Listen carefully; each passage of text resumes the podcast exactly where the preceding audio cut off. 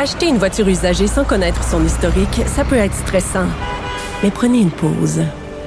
Et procurez-vous un rapport d'historique de véhicule Carfax Canada pour vous éviter du stress inutile. Carfax Canada. Achetez l'esprit tranquille. La Banque Q est reconnue pour faire valoir vos avoirs sans vous les prendre. Mais quand vous pensez à votre premier compte bancaire, tu sais, dans le temps à l'école, vous faisiez vos dépôts avec vos scènes dans la petite enveloppe. Hmm, C'était bien beau. Mais avec le temps, ce vieux compte-là vous a coûté des milliers de dollars en frais, puis vous ne faites pas une scène d'intérêt. Avec la Banque Q, vous obtenez des intérêts élevés et aucun frais sur vos services bancaires courants. Autrement dit, ça fait pas mal plus de scènes dans votre enveloppe, ça. Banque Q. Faites valoir vos avoirs. Visitez banqueq.ca pour en savoir plus. Réagissez avec Benoît Dutrisac par courriel. Dutrisac à commercialcube.radio. Bon, le cancer colorectal, on a appris ça ce matin, vient au deuxième rang des causes de décès par cancer au Québec. Mais puisque le Québec est une société distincte, ben, il n'y a pas de programme de dépistage organisé, puis dit-on facile d'accès. Avec nous, Dr Christian Carrier, qui est hémato-oncologue et chef du service d'oncologie médicale du CIUS Mauricie Centre du Québec. Dr Carrier, bonjour. Bonjour. Est-ce que c'est normal que le Québec soit distinct à ce point-là face au cancer colorectal? Ben, c'est pas normal, évidemment, là. Puis euh, il faut rapidement euh, remettre euh, le, le, train sur les rails, si on veut, de ce côté-là. Là. Mais à quel moment le train a déraillé? Ben écoutez, on a déjà des programmes en cancer du sein qui fonctionnent très bien. il faudrait calquer ces programmes-là puis se mettre en, en route avec ça rapidement. Il y a des projets qui sont sur la table à dessin actuellement du ministère. L'INES a, a, donné son accord à ça. Il faut juste débarquer sur le terrain le plus vite possible. Il euh, faut penser peut-être que la, pandémie nous a pas aidés là, dans les, dernières années à, développer des nouveaux programmes, mais là, il faut aller devant. Mais ça, c'est un programme qui existe, quoi, partout au Canada, là. C'est, c'est le prélèvement des selles. Moi, mon médecin de famille me l'a, me l'a fait faire. Puis, tu sais, nous autres, les hommes, là, tout ce qui touche à, à nos orifices, là, on est toujours bien traumatisés. Mais c'est facile à faire, puis c'est rassurant, là. Oui, effectivement, c'est pas un examen qui est compliqué, qui est complexe. C'est un examen de prélèvement doit être envoyé dans un centre hospitalier. Là, c'est pas un test de dépistage rapide qu'on fait à la maison, évidemment. Mais euh, le principal problème d'un euh, test comme celui-là, c'est qu'il faut encore passer par le médecin ou l'infirmière praticienne avant de l'obtenir. Qu'il faut, c'est avoir un programme un peu comme dans le cancer du sein où sans intervention d'un médecin ou d'une personne du personnel de la santé, le patient peut avoir accès au dépistage là, euh, assez directement. Là. Mais, mais ça, docteur Carrier, ça vient, je l'ai vu, je l'ai eu, là. ça vient dans une enveloppe, tu fais le prélèvement, tu le tu scelles l'enveloppe et tu l'envoies. Et là, ce que vous dites, vous, c'est qu'on pourrait faire ça sans passer par un médecin de famille ou une infirmière. Ben, les meilleurs programmes de dépistage, c'est les programmes où le patient peut de lui-même avoir accès aux tests euh, en respectant les conditions là, de, de prélèvement, ouais, ouais, ouais. puis l'envoyer.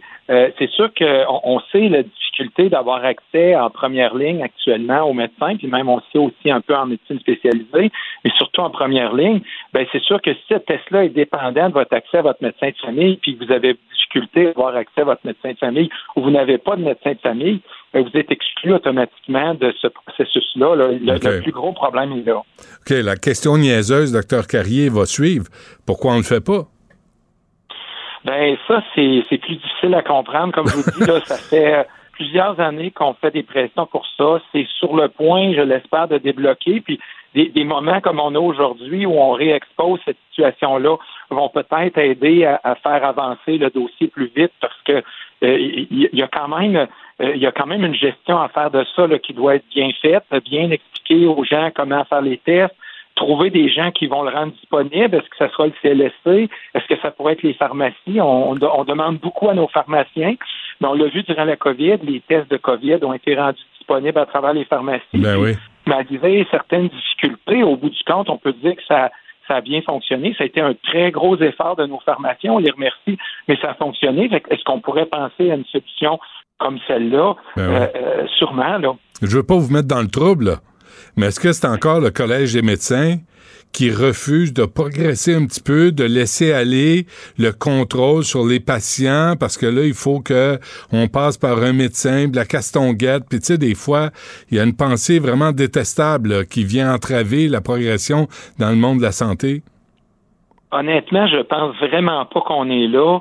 Euh, je pense qu'on est plus dans une, une, opérationnalisation de ce qui doit être fait. Là. Fait que il faut qu'on débarque sur le terrain. Puis du moment qu'on a une bonne idée comme ça, qu'on décide de faire un programme, ben là, c'est vraiment d'arriver en pratico-pratique. Puis en pratico-pratique, souvent, il y a des choses à attacher. Là. Je vous le disais tantôt, là, il y a probablement des pharmaciens qui vont faire euh, Oups, ça, va être encore dans notre cours. Euh, euh, si on veut faire ça comme ça, par exemple, ben, il faudrait s'entendre avec les pharmaciens, il faudrait discuter avec eux. Je pense pas qu'il y a un blocage là, malveillant à quelque niveau que ce soit. Je pense qu'il faut juste ramener ça en avant puis dire ben, écoutez, on a parlé beaucoup, on a des solutions possibles. Là, il faut que ça arrive, là, il faut que ça débarque. Il faut un échéancier serré, puis on, arrive avec la population, puis on, débarque sur le terrain pour vrai. En même temps, docteur Carrier, je pense à ça. Là, on dit 2550 personnes meurent chaque année des suites d'un cancer du côlon au Québec. Euh, on a une amie chez nous là qui est décédée l'an passé à 41 ans du cancer du côlon. Alors ça, c'est inacceptable que ça niaise, que ça progresse pas. On pourrait sauver des vies. Elle avait deux enfants.